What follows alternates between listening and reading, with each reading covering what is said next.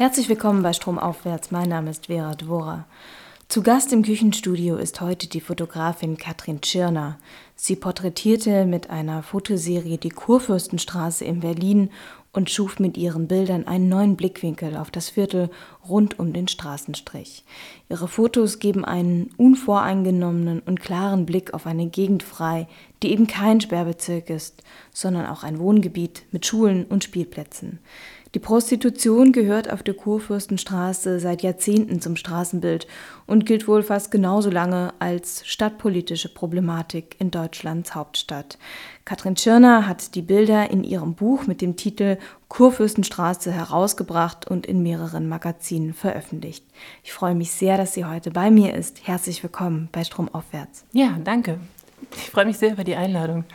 Ähm, Katrin, ähm, du bist in Steinfurt aufgewachsen, in NRW, und ähm, bist äh, 2013, 2014 nach ja, Berlin gezogen. Genau. Direkt auf die Kurfürstenstraße. Nee, ich habe noch einen kleinen Abstecher gemacht äh, in den Wedding, zwei Jahre lang.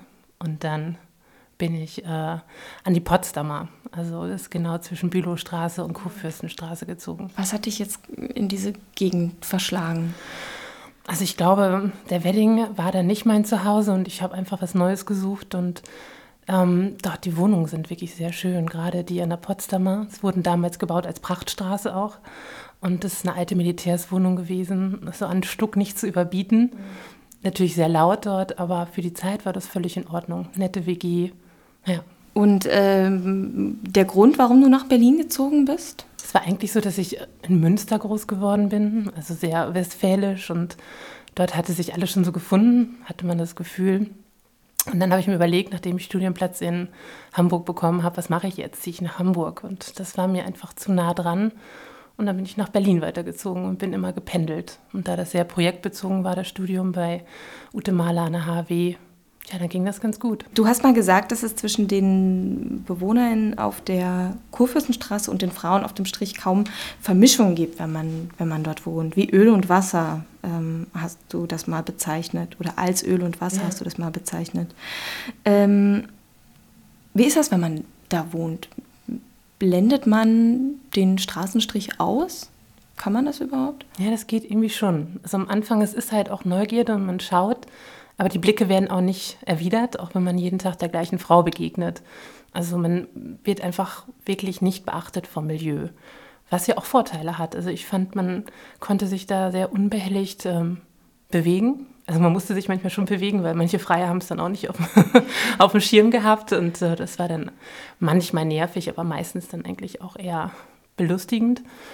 So, und als Frau war man dort eigentlich immer sehr geschützt, fand ich, weil einfach die, die Frauen dort wirklich ähm, die sind, die das Milieu abbekommen. Und wenn man keinen Kontakt hat, ist man auch nicht interessant für die. Wie ist denn das dann, also wenn man da zum Einkaufen geht beispielsweise oder in den Supermarkt oder in den Kiosk und begegnet man den Frauen dann die ganze Zeit? Und ähm, gibt es da viel Interaktion dann auch mit denen? Nee, gar nicht. Mhm. Das meine ich halt mit diesem Öl und Wasser. Es gibt einfach keine Vermengung. Also gerade in der Potsdamer, was ich dann natürlich einfach durch meinen Alltag immer sehr im Blick hatte, die Frauen haben meistens so ihren bestimmten Weg, also immer diese, ich habe sie immer fünf Meter genannt, die sie hin und her laufen. Und ähm, da haben die den Fokus einfach auf Männer. Also das, es, kommt, es kommt einfach zu keinen Berührungspunkten, auch nicht mit Blicken. Es ist wirklich sehr, ähm, ja, fokussiert. und im Kiosk oder beim Supermarkt, da, da vermengt sich dann so sehr, dass es dann gar nicht mehr so auffällt. Äh, wie ist denn das, äh, das Wording sozusagen? Also ähm, ich habe jetzt im Interview durchgehend Prostituierte geschrieben. Ist das auch den Begriff, den du verwenden würdest? Haben die Frauen dir da, ähm, als du mit dem Fotoprojekt angefangen hast, irgendwie nahegelegt, dass sie gerne anders genannt werden wollen? Nee, das jetzt nicht. Aber es hat sich schnell für mich selber herauskristallisiert, dass ich es einfach Sexarbeit nenne, mhm. weil es ist einfach eine Arbeit und es bringt es gut auf den Punkt und ähm, es ist dann immer noch genauso stigmatisierend auch wie Prostituierte, nimmt aber dann ein bisschen diesen, weiß ich nicht, ich nenne es jetzt mal Derek-Charakter so raus, diese grobe Vorstellung, die man sowieso hat mhm. und unterstreicht einfach die harte Arbeit, die dahinter steckt. Ja. Ich glaube, ich habe deine Fotos auch wirklich vor äh, ein, zwei Jahren schon mal gesehen. Ich glaube auch tatsächlich äh, bei der Weiß online. Ähm, und jetzt äh, sind diese Fotos im neuen Dummy-Magazin erschienen und das äh, Dummy-Magazin hat das Thema Nacht. Ähm, wie unterscheidet sich diese Straße, die Kurfürstenstraße, beim, bei Tag und in der Nacht? Also ich finde es nicht großartig. Ähm, manche Frauen sind tags und nachts da. Also manche bevorzugen einfach den Tag, weil ähm, Ach, beides eigentlich. Also eine Frau hat mir mal gesagt, dass ähm, abends immer so die ganz schlimmen Freier kommen, die nervigen. Und die andere Frau hat es mir genau andersrum erzählt. Also vielleicht auch so ein Wahrnehmungsding. Ähm, ein paar Frauen fühlen sich einfach wohler, glaube ich, abends und ähm, haben sich da gut eingerichtet.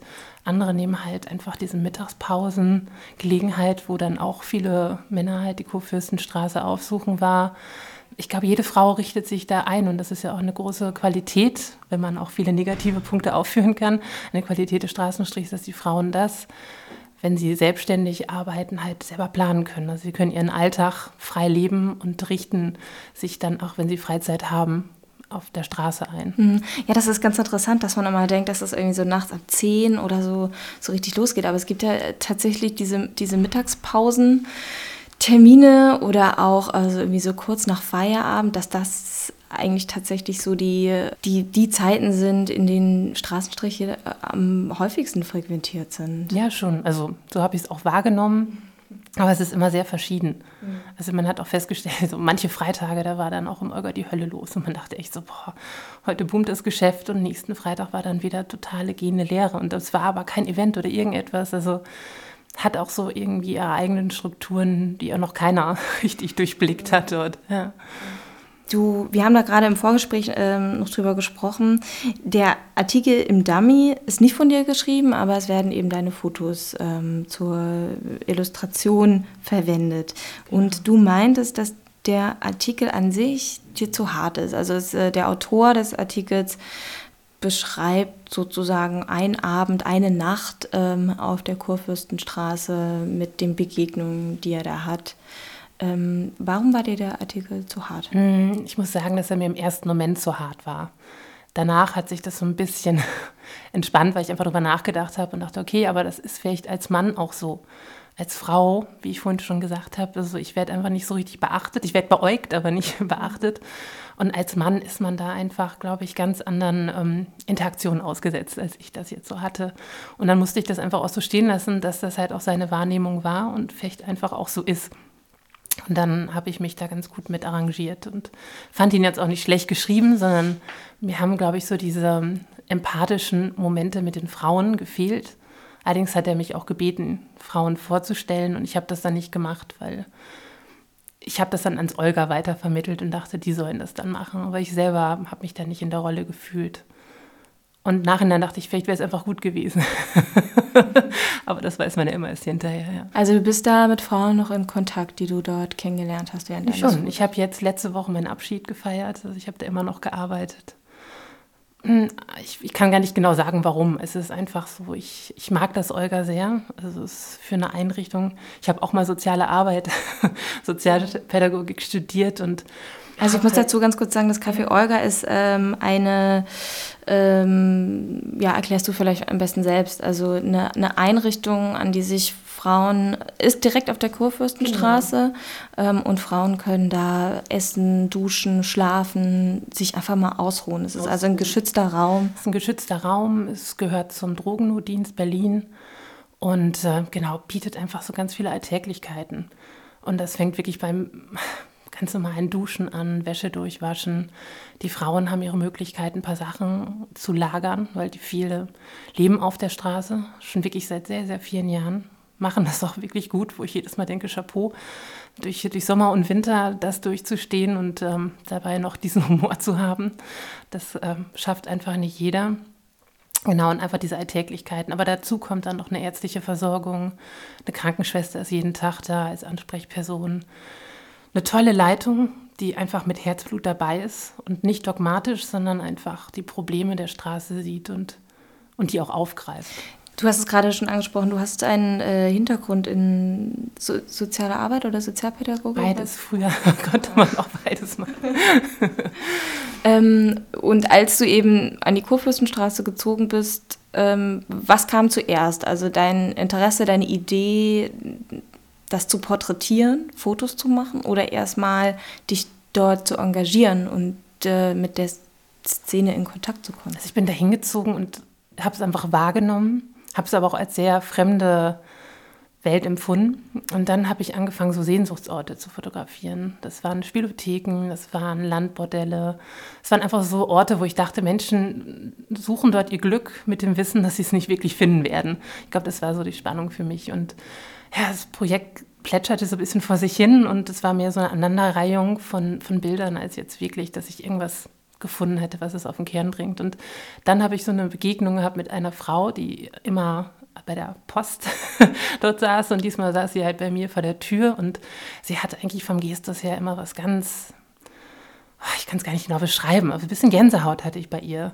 Also ganz viele Stoffteile in die Haare reingewickelt, es bimmelte überall bei ihr und sie hatte einen Blick, der, ja, der hatte was Hexenhaftes immer. Und sie war sehr faszinierend und ich habe sie einfach, ich kam, glaube ich, ich hatte meine analoge Kamera dabei, ich weiß gar nicht warum. Ich hatte so einen Tag, wo ich ein bisschen aufgedreht war und dachte, ich komm, ich spreche sie heute einfach mal an. Und habe ich auch getan und ich dachte, okay, vielleicht, vielleicht kommt jetzt irgendwas so, ah, komm, hau ab. Und es kam einfach eine Stimme, die war so nett und so einladend und ja, dann da merkte ich einfach mal, dass ich, glaube ich, viel stecken geblieben bin in meinen eigenen Vorstellungen, wie die Prostitution da ist. Und wenn man einfach diesen einen Schritt drauf zugeht, wie viel da einfach aufbricht. Und dann habe ich mir überlegt, okay, na, wo, wo lebe ich hier eigentlich? Und das war, hat echt ein halbes Jahr gedauert, nachdem ich da eingezogen bin. Und dann habe ich mich auf die Suche gemacht nach Leuten, die es mir ein bisschen erklären können. Genau, und mehrere Institutionen abgeklappert, bis ich dann beim Frauentreff Olga gelandet bin. Was hast du da genau gemacht? Also erstmal habe ich mich mit, mit ähm, ähm, mit der Leitung getroffen und ähm, es hat direkt gefunkt so zwischen uns und ähm, dann hat sie von dem Photovoice-Projekt erzählt. Das ist ein Projekt, ähm, was den Frauen ermöglicht, selber Bilder zu machen und Geschichten zu erzählen. Und ähm, meine Funktion war dann einfach ziemlich schnell klar. ja, genau, also vielleicht ein bisschen die Einführung. Und ich habe es dann auch geschafft, die Gelder, also dass es dann analoge Kameras wurden, das fand ich dann ziemlich großartig. Und das hat auch ein paar Frauen, gerade die Älteren, ins Boot geholt, weil sie dann noch doppelt Expertin waren. Also sie kannten den Film. Und ähm, ja, das Projekt fand ich einfach großartig, weil es ähm, viele Frauen angesprochen hat, die dann auch in ihrer Muttersprache was schreiben konnten was dann von den Sprachmittlerinnen übersetzt wurden. Und äh, ja, einfach die Begegnung mit den Frauen. Das war anders, als wenn man sich im Alltag trifft und äh, Essen rausgibt und guckt, wer gerade die Wäsche macht. Also die Einblicke, die sie mir dann ähm, gewährt haben, davon habe ich schon sehr gezehrt. Ja. Was waren das für Einblicke oder was? Äh, du hattest vorhin gesagt, dass du diesen Schritt gemacht hast und dir und äh, dass sich dir da eine ganz andere Welt geöffnet hat. Ähm, was war das für eine Welt? War das irgendwie besonders schockierend für dich? Oder hast du da einfach noch sehr viele Facetten gesehen, die über Frauen verkaufen ihren Körper hinausgehen? Ja, das waren viele Eindrücke.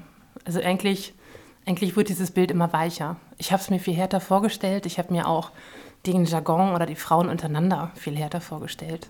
Letztendlich was zum Schluss übrig blieb, waren einfach Frauen, die man kennengelernt hat, wo man wusste, okay, sie die mögen die Farbe blau. Und dann irgendwann kam vielleicht auch, okay, ja, sie schaffen auch an, aber man hat halt einfach so diesen Background mitbekommen und zum Teil auch, wie, wie sie da hingekommen sind und, und auch so, welche Ressourcen manche Frauen haben. Also gerade wenn man Bulgarien so sieht, das ist krass, also welchen Strukturen sie so kommen zum Teil einfach Analphabeten, äh, kommen dann nach Deutschland, sollen hier dann selbstständig arbeiten, was ja nicht, einfach nicht funktioniert und so weiter. Und einfach zu sehen, ähm, wie sie trotzdem ihr Leben managen, ganze Familien damit ernähren, über Jahre ihre Kinder nicht sehen, aber daran festhalten. Also es hat mir sehr viel Ehrfurcht, also ich will jetzt auch nicht so toll, aber es hat mir schon viel Ehrfurcht eingeflößt. Ja, und viel Respekt auch dafür, für das, was sie leisten. Die Frauen sind dann mit Kameras losgezogen, äh, mit Analogkameras, meintest du gerade? Und digital. Und digital. Ja. Alles gemacht. Mhm. Was ähm, ist auf den Bildern zu sehen? Also, was ist dir aufgefallen? Welche Motive sie wählen? Mhm. Was mir also Motiven war das dann schon, ja, okay, einer hat ähm, dieses Kaufhaus fotografiert, wo so ein Bett ausgestellt war. Und das war dann, fand ich sehr anrührend, weil sie unbedingt mit ihrer Tochter mal wieder in einem Bett schlafen wollte und jeden Tag halt vor diesem Schaufenster anschafft und sich immer umdreht und dieses Bett anschaut und, und diese Wunschvorstellung dann wieder aufkommt.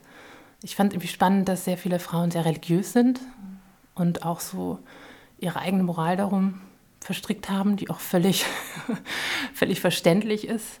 Aber ich glaube, ich hätte die Religion jetzt gar nicht so da verortet. Das fand ich spannend. Und ähm, ich glaube, die Bilder waren jetzt gar nicht, das waren eher die Texte dann. Und die Bilder waren der Aufhänger. Ähm, ich glaube, es gibt einige Journalistinnen, die, ähm, oder beziehungsweise die Kurfürstenstraße ist immer wieder Anlaufpunkt für Sozialreportagen ähm, und glaube auch, dass du da jetzt nicht die einzige Fotografin oder Journalistin wirklich. Also sie schüttelt gerade den Kopf. Ähm, ja, es hat mich sehr verwundert, weil meine Masterthesis war dann auch so. Ich wollte die Ansätze halt ein bisschen gegenüberstellen. Also klar, ich habe das fotografiert, aber wir haben es andere gemacht. Und ich fand es total spannend. dann stand ich da und es hat eigentlich nur Ziloni fotografiert. Fotograf, der sich gerne so auch mit Randgruppen beschäftigt und war auch spannend. Also auch männlich, ich will gar nicht auf männlich-weiblich rum, aber wie er die Straße fotografiert hat. Sehr szenisch, sehr filmisch. Hat die Frauen auch bezahlt dafür, dass sie sich dann so ne, hinstellen und so weiter. Also auch gute Bilder, aber halt vom Ansatz her ganz anders.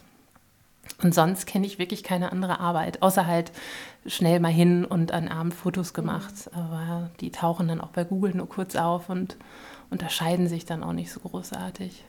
Hast du dir vorher überlegt, wie du deine Serie aufziehen möchtest oder bist du einfach mit der Kamera los? Ich meine, es war ja auch dein Wohngebiet, dass du ja. warst da ja täglich. Waren das Schnappschüsse? War das etwas?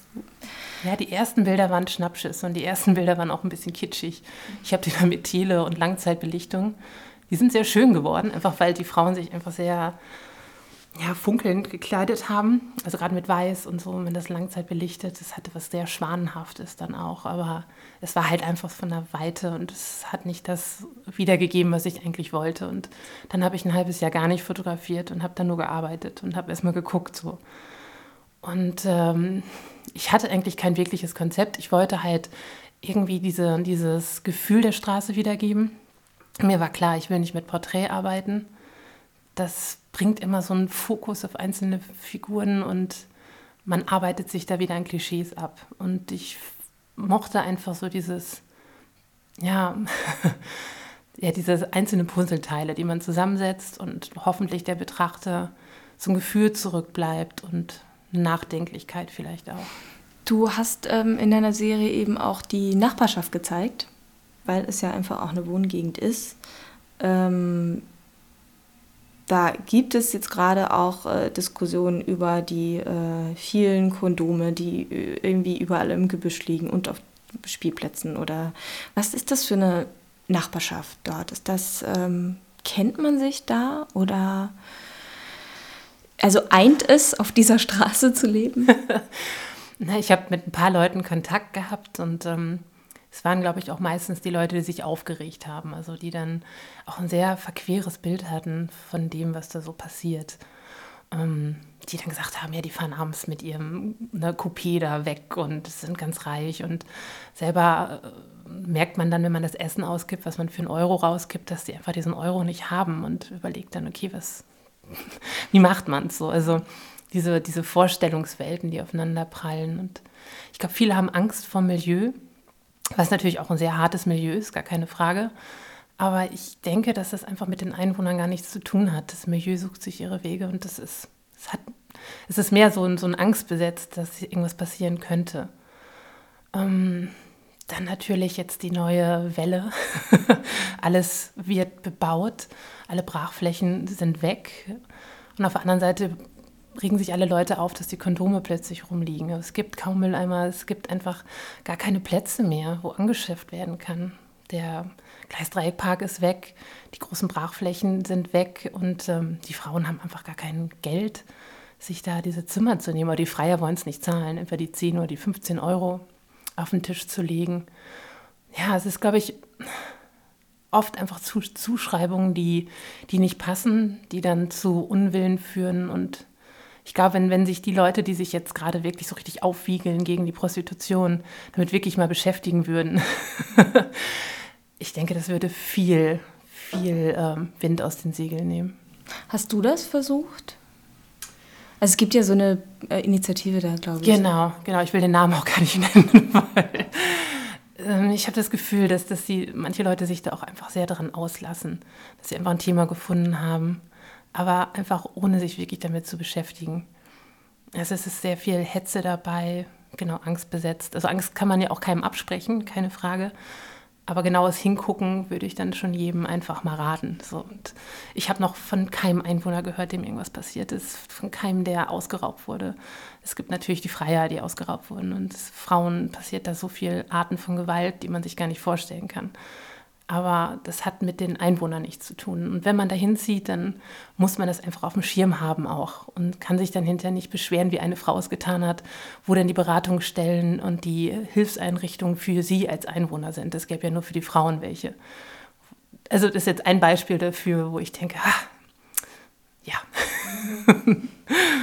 was, was hast du für einen Eindruck, wie sich die die Situation dann für die Frauen auch verändert, wenn sich, wie du jetzt sagst, also es gibt keine Brache mehr, ähm, es wird viel gebaut, es werden auch Luxuswohnungen da gebaut. Das ist ja eigentlich auch eine sehr zentrale Gegend. Also sehr zentral. Ja, also ist ein, ja, so die Kirche gerade noch in Mitte. Ne? Es, ist, mhm. es gibt noch noch äh, Wohnungen, die zu haben sind. Das ist von der Anbindung ein Traum.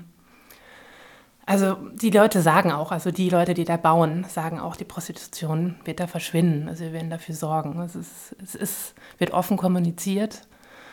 Und ähm, ja klar, dann gehen die Frauen vielleicht, aber sie sind seit 120 Jahren da.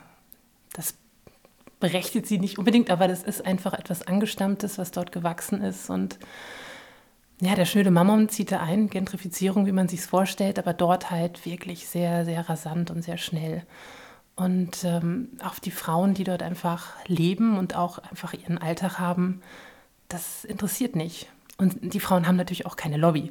Mhm. Also da kein Politiker stellt sich jetzt hin und sagt, so jetzt müssen wir aber hier mal für die Frauen, sondern jeder hofft halt, dass sich das Problem einfach von alleine klärt, dass die Frauen in den Stadtrand gehen, dort vereinzelt dann sind, natürlich ungeschützt da.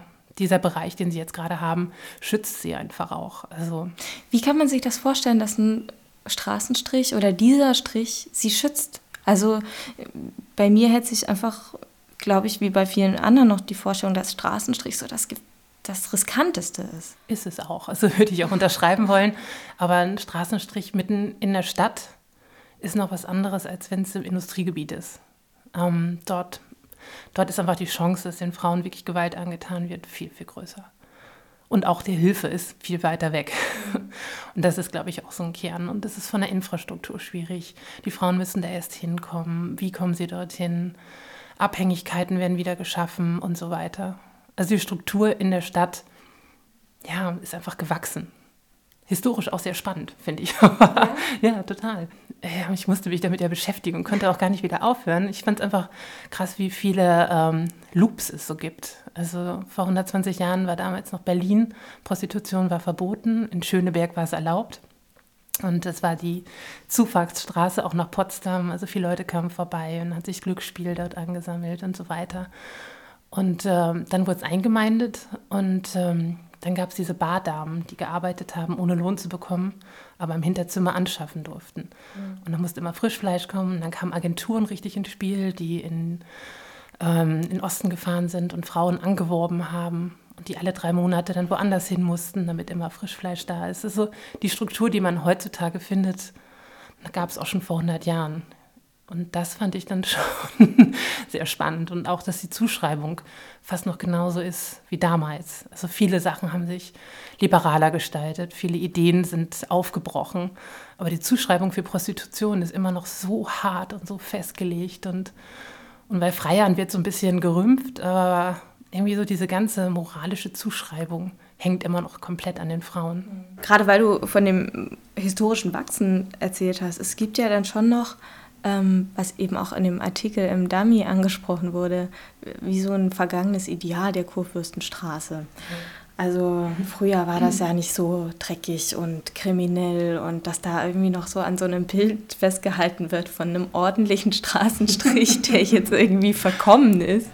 Ja, ich habe damals dort nicht gelebt, deswegen kann ich es gar nicht so sagen. Aber also viele Frauen, die ich halt kennengelernt habe, die schon wirklich viele lange Jahre dabei sind, die glorifizieren das auch. Aber damals gab es noch das schnelle Geld. Damals konnte man in kurzer Zeit wahnsinnig viel Geld machen.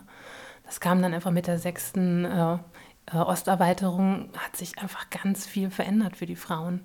Also diese wirkliche Armut, die man heutzutage auch jetzt auf der Kurfürstenstraße findet, ich glaube, die gab es früher nicht. Früher waren, also es gibt noch diese legendären Geschichten, dass früher Hausfrauen dort angeschafft haben. Und wenn Frauen, die in der Gegend gewohnt haben, einfach mal kurz was machen mussten, haben sie die Kinder dort abgeladen. Und, und so Sachen, die man heutzutage sich nicht mehr vorstellen kann.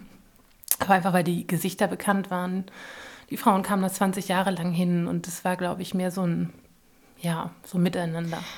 Erzähl uns mal ein bisschen was über die Frauen, die du da bei deinen Fotografien ähm, getroffen hast. Es gibt ein Bild von einer äh, Frau, die hat dir, dir und der Kamera den Rücken zugewandt und wirft sich scheinbar ihre langen blonden Haare über die Schultern. Sehr tolle lange. Ich musste immer anstarren. ja. Kennst du sie näher? Hm, näher nicht. Ich kenne sie einfach lange jetzt schon und finde sie auch wahnsinnig faszinierend. Also ich glaube, was sie so faszinierend macht, ist, dass sie alles auf den Punkt macht. Also wenn sie isst, dann hockt sie sich hin und isst ganz schnell. Also alles ist schnell. Ich habe sowas wirklich vorher noch nie gesehen, wenn sie sich die Haare macht. Das ist, ich würde das gerne mal so ein Zeitraffer. also sie ist einfach wahnsinnig durchgetaktet. Also ich denke auch, dass sie konsumiert und ähm, einfach wenig Zeit hat. Das, dieses Zeitmanagement, was die Frauen auch mitbringen, Wahnsinn. Es ist einfach getrieben von morgens bis abends. Und das natürlich unter den Bedingungen der Kurfürstenstraße, ja, bringt noch eine extra Schwierigkeit rein. Aber ich finde sie sehr, ja, eloquent ist so das Wort, was mir gerade einfällt. Also sie, sie sagt nicht viel, aber wenn sie was sagt, dann denkt man so, ja, wow. ja, also ohne sie richtig gut zu kennen, schätze ich sie sehr. Kennst du ihre Geschichte? Nee, ich weiß nur, dass sie sehr viele Jahre dabei ist. Ich weiß auch gar nicht ihr genaues Alter. Ich hoffe, sie haut mich jetzt nicht, wenn ich. nee, ich, ich weiß halt einfach nur so ein paar Eckpunkte, die ich jetzt auch gar nicht unbedingt jetzt sagen will. Mhm. Vielleicht wird sie wiedererkannt. Ähm, aber das habe ich dann nicht von ihr, sondern einfach mitbekommen. Ja, also mit, mit der Zeit, man, man nimmt ja immer nur, wenn man die Frauen sieht, so ein paar Sachen mit und dann ergänzt sich das nach und nach zu so einem Bild was hoffentlich richtig ist. Aber wie war denn dann also dein Kontakt mit den Frauen? Also einmal in, während des Fotoprojekts, dann während deinen Fotografien, die du dann ja selbstständig sozusagen aufgenommen hast. Aber ähm, gab es Frauen, mit denen du dich auch wirklich mal länger unterhalten hast, die du öfter getroffen hast, wo vielleicht auch sowas wie eine Freundschaft entstanden ist? Ja, also bei einer Frau kann ich das definitiv sagen. Mag ich sehr. Ähm, um das allgemein zu sagen, also mit den deutschen Frauen, das ist natürlich wegen der Kommunikation viel einfacher. Also man lernt sie kennen und sie erzählen auch sehr freimütig, jetzt auch zum Beispiel, was sie konsumieren und so weiter. Bei den bulgarischen und ungarischen Frauen, was eigentlich die einzigen beiden anderen äh, Nationalitäten dort sind, ist einfach schwierig, weil das Deutsch ist nicht da, mein Bulgarisch ist nicht da, äh, Sprachmittlerin schon, aber es ist einfach, dann geht es mehr um die Alltäglichkeiten und ähm, das fand ich oft schade, dass man da einfach nicht so richtig einsteigen konnte. Man hat dann Mensch ärger dich nicht gespielt. Das war immer so die Brücke. Und das war auch, auch gut. Man hat dann auch einen gewissen Einblick bekommen. Aber ja, also eigentlich wirklich alle, alle Infos habe ich dann von den deutschen Frauen schon bekommen. Oder halt vom Frauentreff Olga, die mich da einmal geupdatet haben. Was sind so die, die Schwierigkeiten für die Frauen? Die dort arbeiten? Hm, ich würde sagen, einfach der Blick auf sie. Hm, ich glaube, wenn das noch ein bisschen überdacht wird, wie man selber zur Prostitution steht und ähm, die Einzelgeschichten mal anguckt, wird das schon viel bringen. Also die Bedingungen auf der Kurfürstenstraße sind sehr hart, einfach weil dort auch Freier hinkommen, die einfach ne, runterschauen wollen Die denken, dass sie halt so ein Opfer vor sich haben und so eine Macht ausspielen können für ihre 20 bis 50 Euro, die sie da hinlegen. Ähm, oft ist auch so, dass Gruppen von Männern da hinkommen, die Frauen halt krass beleidigen und hinterher kommen Einzelne zurück und fragen. das ist so, das wird mir auch oft berichtet. Mm. Ja, die Frauen sind einfach sehr, sehr auf sich allein zurückgeschmissen. Ich habe auch das Gefühl, dass die, die, die Zuhälter nicht wirklich viel tun. Also sei es jetzt für ein, für ein Dach über den Kopf zu sorgen oder so. Ähm, also sie organisieren sich schon untereinander, aber dann auch in ihren ähm, Nationalitäten. Die halten gut zusammen. Aber ich hatte auch nicht das Gefühl, dass sie gegeneinander arbeiten. Aber vielleicht habe ich da auch nicht den richtigen Einblick. Ja, ja. Ich, ich, denke, dass mir auch viel noch verborgen geblieben ist. Ähm, aber dann ist es halt nun mal so. Also ich, ich kann damit auch ganz gut leben, habe ich jetzt festgestellt. Und ich habe mich auch mit der Leitung noch letztens getroffen und habe sie nochmal so gefragt, wie sie es so sieht. Und sie meinte halt, ja, aber das kannst du einfach auch alles nicht einsehen. Also dafür müsste man dann einfach selber auch als Sexarbeiterin tätig sein, um, glaube ich, das exakt nachzufühlen. Ja, das wollte ich jetzt auch noch fragen zu den äh, Strukturen und auch so die, diesen Rahmenbedingungen für Frauen. Also du hast vorhin ähm, schon mal von Zuhältern gesprochen. Äh, hat jede Frau einen Zuhälter? Geht es gar nicht ohne Zuhälter? Das sind Fragen, die ich auch ganz oft gestellt habe und ich habe jedes Mal eine andere Antwort gekriegt. Was, also ich habe auch in Zuhälter-Cafés fotografiert. Das fand ich dann auch sehr spannend. Mhm. So, ich fand es auch spannend, dass alle gleich aussahen. ähm, ja, es hat mich ein bisschen Überwindung gekostet. Ich habe da schon so gewisse Abneigungen. Ähm, ich glaube, was mich dann auch fasziniert hat, dass ich eine Frau, die ich wirklich sehr mag, hinterher festgestellt habe, dass sie als Zuhälterin arbeitet. Mhm. Und sowas gab es vorher halt auch nicht in meinem Kopf, eine Frau, die das mitorganisiert. Und wie, ich finde sie wahnsinnig ähm, nett.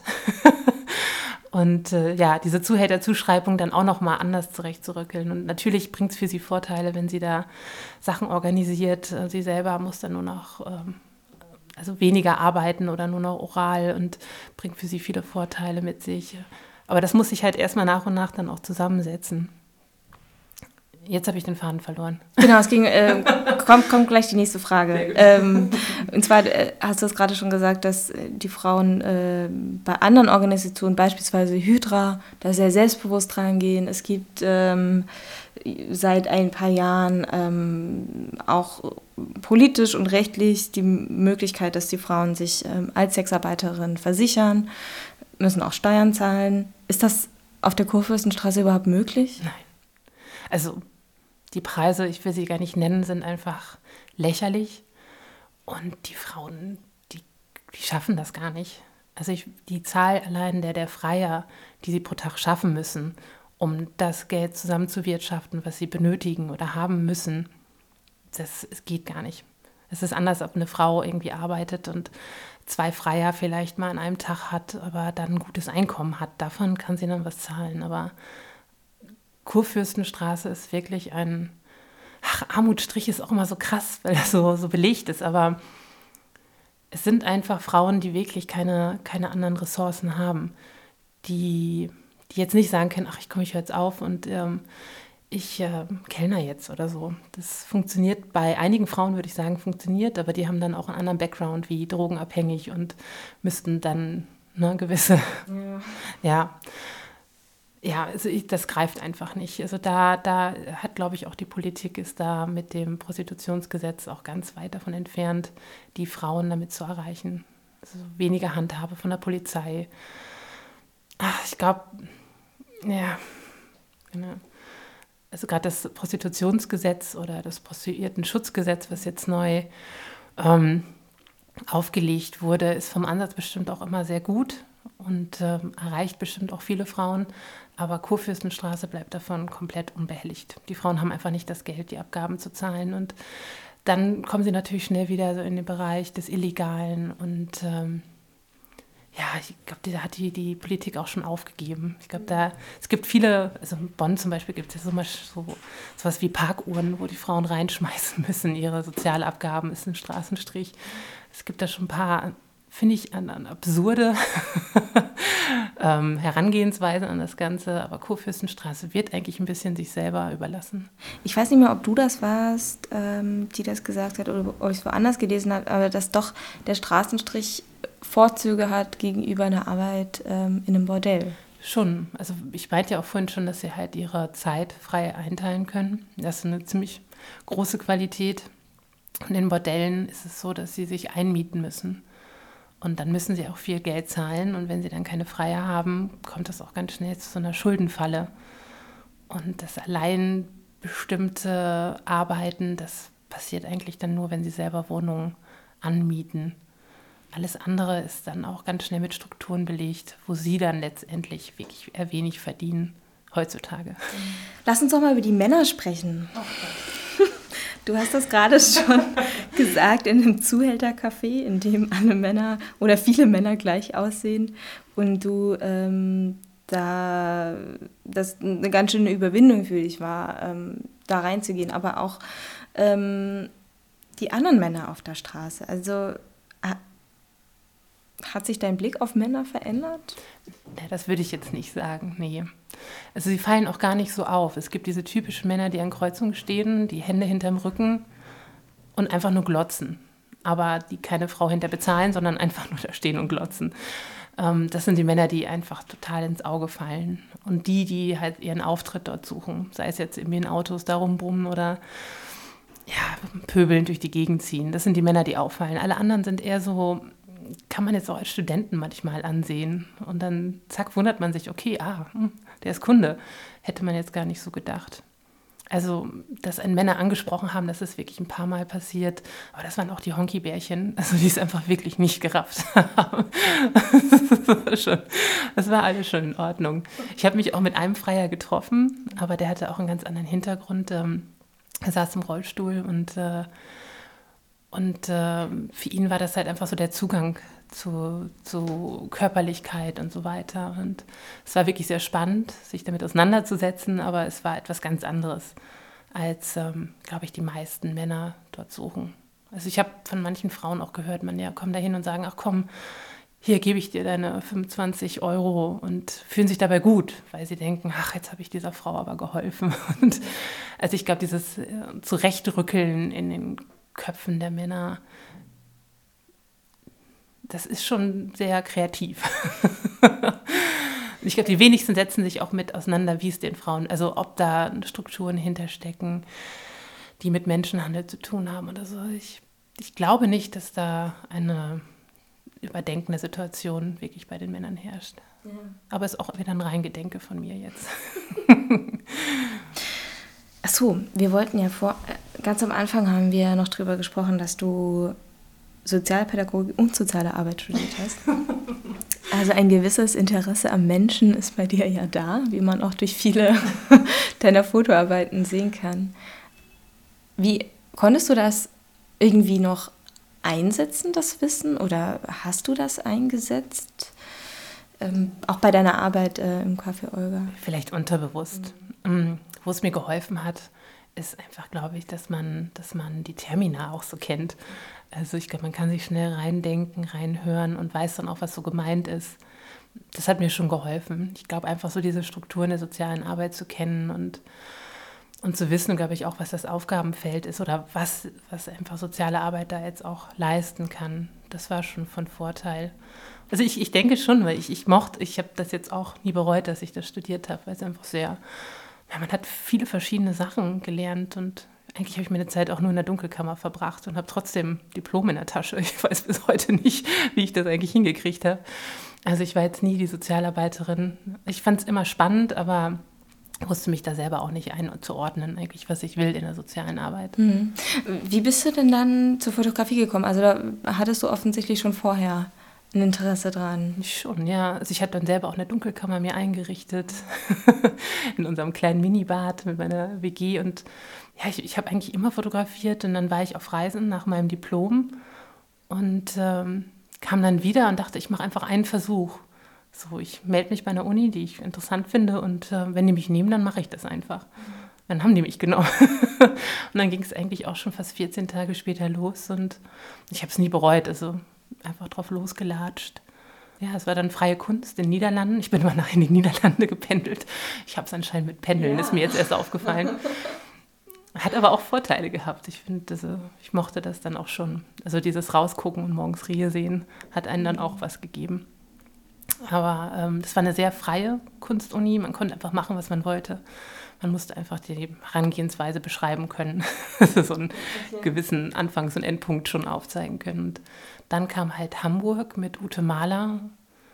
Und ähm, das war ein ganz anderer Ansatz. Also toll. Hat mir dann auch die Fotografie nochmal auf eine ganz andere Art und Weise nahegebracht. Und auch das serielle Arbeiten und äh, das, wie man einfach wirklich Serien zusammenstellt, dass sie was erzählen. Und ja, also es war dann das beides zusammengepackt, habe ich mich dann irgendwann auch bereit gefühlt, jetzt so dann vielleicht selber die Welt zu entdecken und Geschichten zu erzählen. Du hast gerade von einem Anfang und einem Endpunkt erzählt, das war dann ja noch äh, in den Niederlanden, aber gibt es bei deiner Serie über die Kurfürstenstraße auch? Ich sehe sie als abgeschlossen. Ich kann nur einen Punkt, ich weiß, ich stand auf der Straße und mir hat das nie so richtig behagt, auf der Straße zu fotografieren. Ich habe mich immer als Eindringling gefühlt und ähm, habe auch oft Frauen noch angequatscht und habe ich stelle jetzt meine Kamera hier auf, ich fotografiere in die Richtung, du bist nicht mehr drauf. Viele haben mich vielleicht auch manchmal gar nicht verstanden. Ich war dann so das quatschende Ding und sie haben es dann auch abgenickt. Und ich habe immer gesagt, dass ich auch zum Olga gehöre. Und wenn die Olga gehört haben, hat das schon so eine Vertrauensebene aufgebaut. Und ich hatte einen Tag, wo ich die Kamera aufgebaut habe, einfach alles gemacht habe und mich überhaupt nicht mehr als Eindringling gefühlt habe. Und das war toll, als mir das dann so bewusst wurde. Und dann habe ich gemerkt, okay, man hat sich so lange damit beschäftigt und hat sich dann auch eingestanden, dass man es einfach nie wirklich verstehen wird. Und das war dann nicht der Endpunkt, aber das war so ein Startpunkt zu dem, dass ich dachte, okay, das ist jetzt vielleicht auch einfach mein Kern. So dieses Porträt der Straße, die Widrigkeiten ähm, und das Gefühl auf den Punkt zu bringen. Wenn mir das gelingen würde, das wäre toll. Bist du denn zufrieden mit der Serie? Ja, es gibt ein Bild, was ich rausgenommen habe. ja, ist im Buch natürlich noch drin. Es ist ähm, ein Fleck hinter einem Auto, ähm, wo man sieht, dass halt eine Frau dort äh, uriniert hat und ein Taschentuch liegt daneben. Was auch wieder ein sehr hartes Bild ist. Ich habe es halt mit reingenommen, weil ich einfach weiß, dass die Frauen einfach gar keine Gelegenheit haben. Also die, die Zuhälter äh, kontrollieren sie durchgehend und manchmal haben sie einfach nur drei Minuten, um halt einfach Pipi zu machen. Und deswegen war das Bild für mich wichtig, aber es hat, das ist dieses typische manchmal mit Fotografie, wenn man keinen Text dazu hat, ähm, dann war das einfach so ein Urinfleck auf dem Boden. Für mich stand da viel mehr dahinter, aber das konnte das Bild natürlich nicht sagen. Und deswegen hat es so eine Härte gehabt und das habe ich jetzt für mich selber ausgewechselt. Alle anderen Bilder sind noch drin und ähm, Sven Lindhorst Emma hat mir das Buch gestaltet. Super schön, wirklich. da war ich auch sehr zufrieden mit, weil er einfach auch verstanden hat, was ich wollte, ohne dass ich selber am Anfang wusste. Also er hat meinen Kopf da so ein bisschen hingesteuert und dachte, ja, super. Ähm, wir haben jetzt ja viel über die Bedingungen der, der Frauen ähm, auf, auf dem Straßenstrich gesprochen und hatten im Vorgespräch dann auch schon angesprochen, ähm, wie wir zur politischen Diskussion stehen, äh, beziehungsweise dass uns da beiden eigentlich so eine richtige Positionierung fehlt. Aber wie ist das bei dir? Also es gibt ja äh, unterschiedliche Modelle, die mal die eine, mal die andere Seite bestrafen, diskriminieren.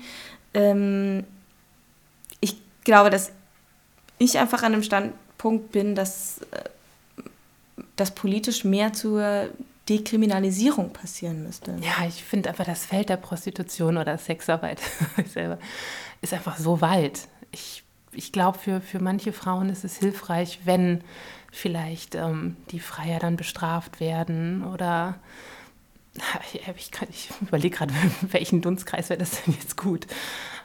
Also in also Schweden, ist, in, in Schweden ist es so, aber genau das Berühmte, was jetzt auch in Kanada eingeführt wurde. Und aber man, man merkt ja auch, also wenn, wenn sich der Staat in so private Sachen einfach einmischt, ist es schwierig. Also es führt eigentlich dazu, dass die Frauen dann aus der Öffentlichkeit, wie schon wie in der Kurfürstenstraße öffentlich stehen, verdrängt werden und alles halt ähm, außerhalb des Sichtbaren stattfindet. Und das birgt wieder Gefahren. Und ähm, wenn man die Geschichte einfach so anguckt, dann hat das für die Frauen noch nie Vorteile gehabt.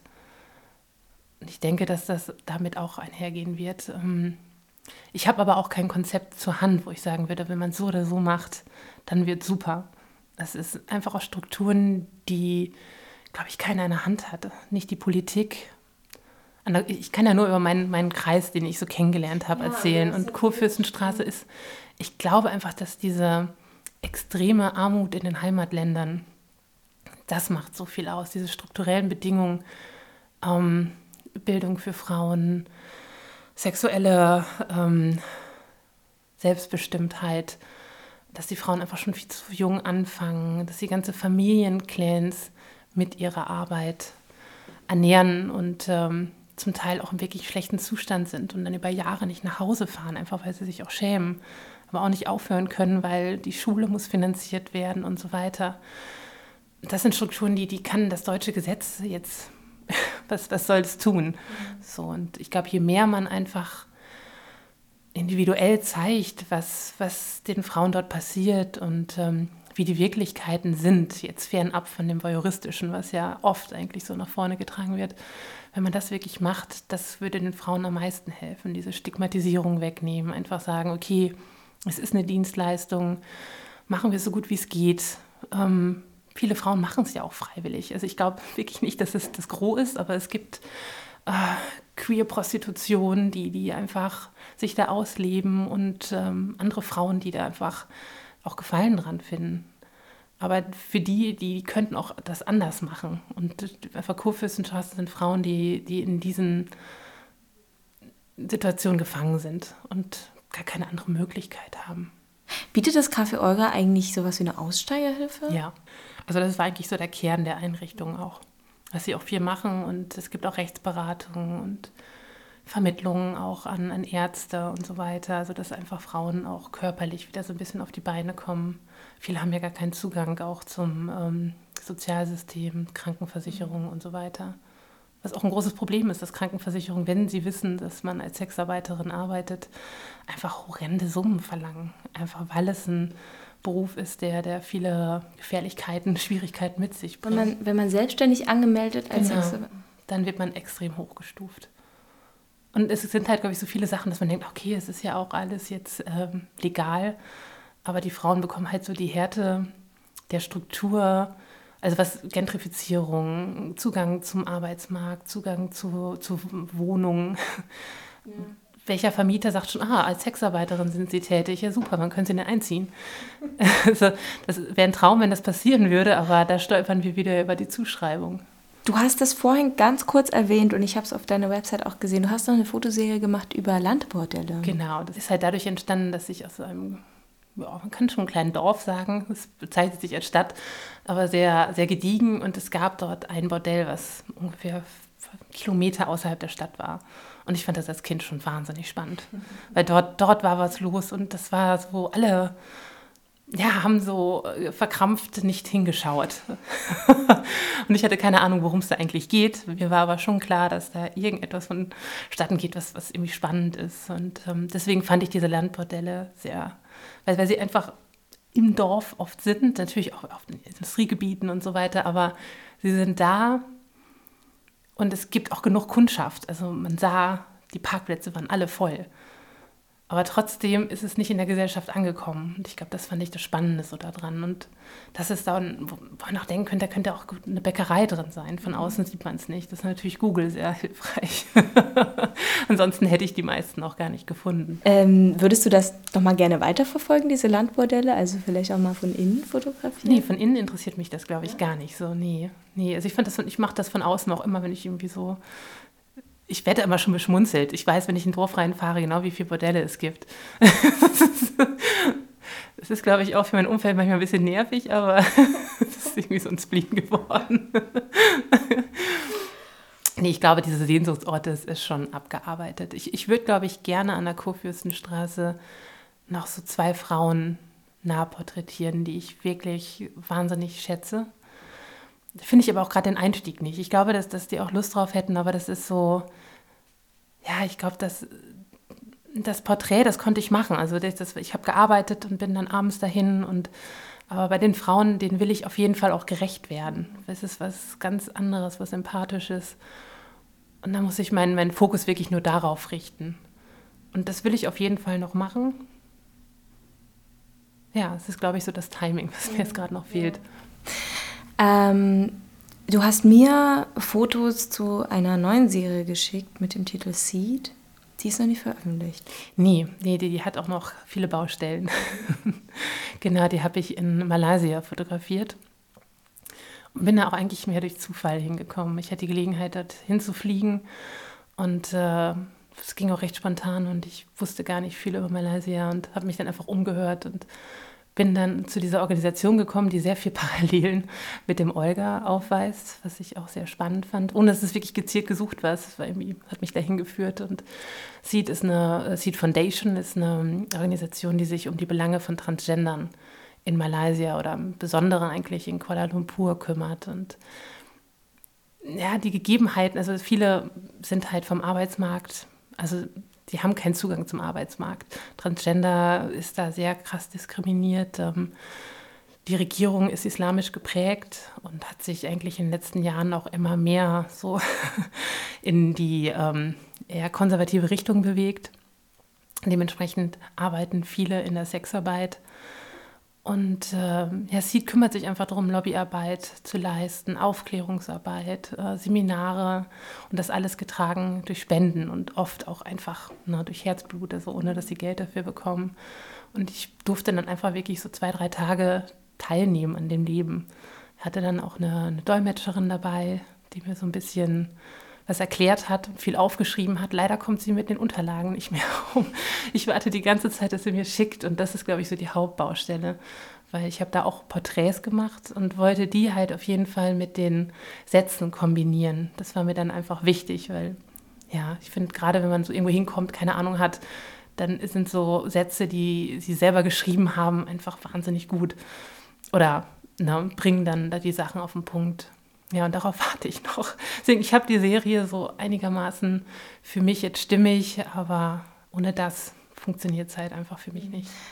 Wenn äh, Transgender dort verfolgt? Ja, auf jeden Fall. Also es gibt ähm, im Gesetz das jetzt nicht wirklich festgelegt, aber ähm, sie werden oft verhaftet, einfach weil sie dann als rumlungern. Ich weiß nicht die genaue englische Bezeichnung dafür, aber fürs Rumlungern werden sie dann inhaftiert oder für Homosexualität. Das kann bis zu ein, zwei Jahren Gefängnis bedeuten für sie. Ähm, ja, ich glaube, das Gesetz ist gar nicht das Schlimmste, es ist einfach diese Diskriminierung in der Gesellschaft. Einfach, dass, dass so diese Haltlosigkeit vorherrscht. Die Familien verurteilen sie, es wird als Schande angesehen.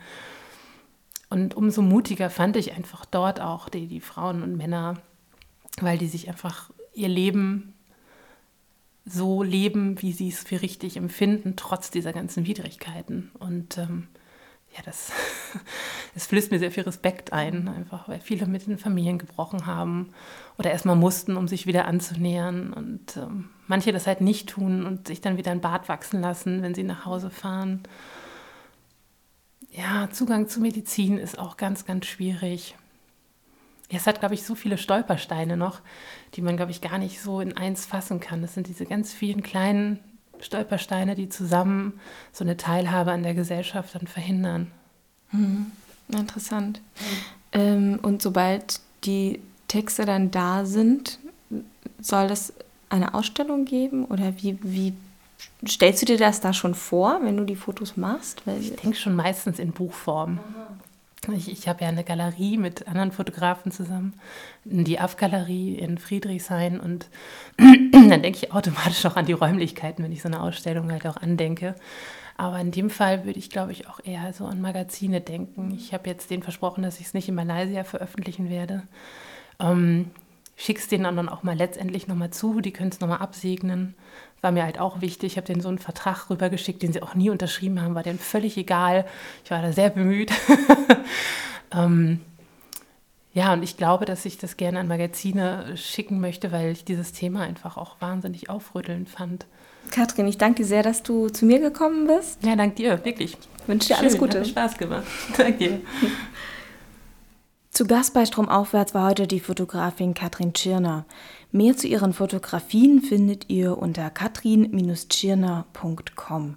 Ihre Fotoserie über die Kurfürstenstraße illustriert den Artikel mit dem Titel Draußen vor der Tür im Dummy-Magazin, Ausgabe 53. In der nächsten Folge am 24. Mai ist der Autor Taifun Gutstadt bei mir im Küchenstudio zu Gast.